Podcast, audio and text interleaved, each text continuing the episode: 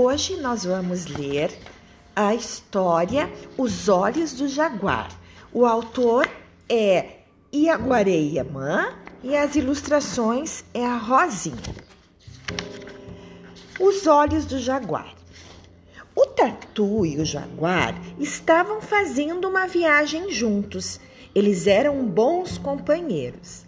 Mas o jaguar, esperto como sempre, provocava o tatu, incentivando o animal a caçoar dele. Assim, ele teria um motivo para devorar o amigo. O tatu, por sua vez, evitava caçoar do jaguar, pois sabia que por qualquer motivo poderia ser comido por ele. Enquanto caminhavam, o tatu, que de bobo não tinha nada, ia procurando um buraco e andando com cuidado, sem rir do amigo jaguar.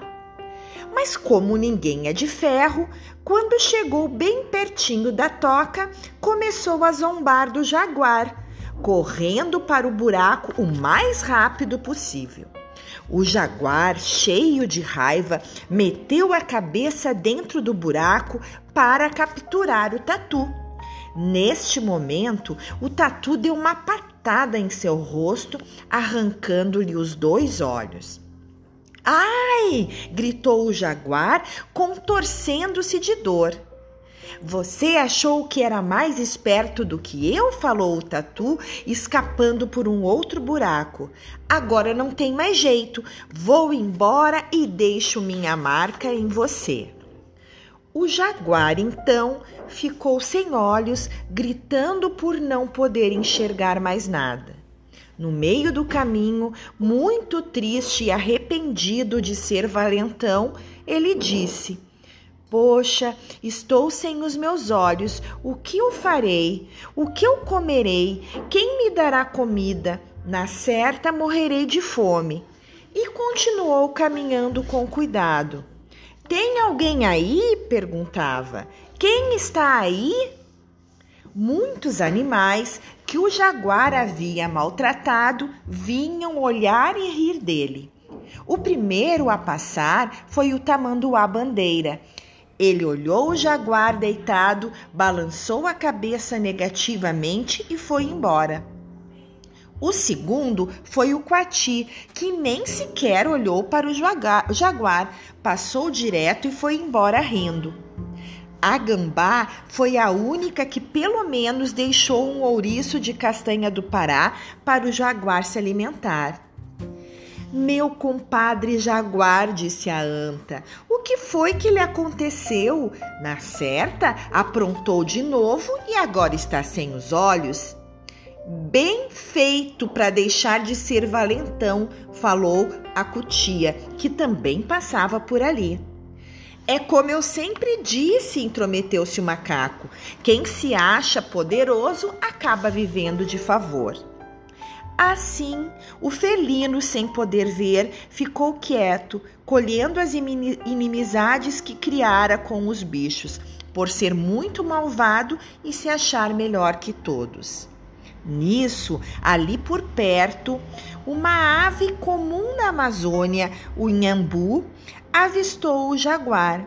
Reconhecendo o pássaro, o jaguar logo implorou: por favor, compadre Inhambu, ajude-me. Pois não, compadre Jaguar, estou ao seu dispor. Em que posso servi-lo? Perdi os meus olhos e preciso recuperá-lo.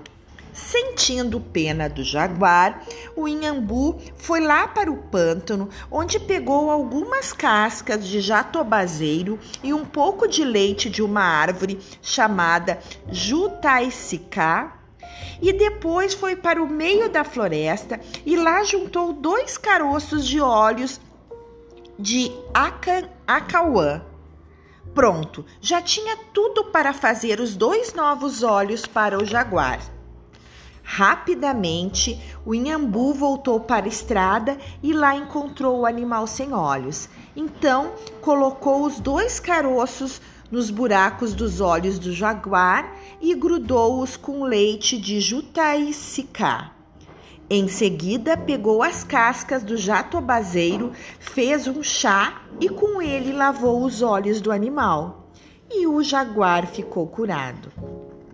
Emocionado, enxergando a vida novamente, o bicho disse com grande alegria ao Inhambu: Não tenho nada para lhe oferecer em troca do que você fez por mim. A única coisa que eu tenho é o meu couro e as belas pintas que ele contém. Você aceita como presente? O Inhambu respondeu que sim. O jaguar então deu à ave um pedaço do seu couro pintado e ela logo se vestiu. Então disse ao Inhambu: A partir desse dia, quando você escutar pisadas fortes, por favor, comece a cantar. Assim não será devorado por outros jaguares. Eles se afastarão de você, pois vão ouvir sua voz e lembrar do grande favor que fez para mim. Por isso, desde esse dia, a pequena ave ficou conhecida como Inhabu Miri, que quer dizer Inhambu relógio, e sempre canta na hora em que escuta a aproximação de um jaguar.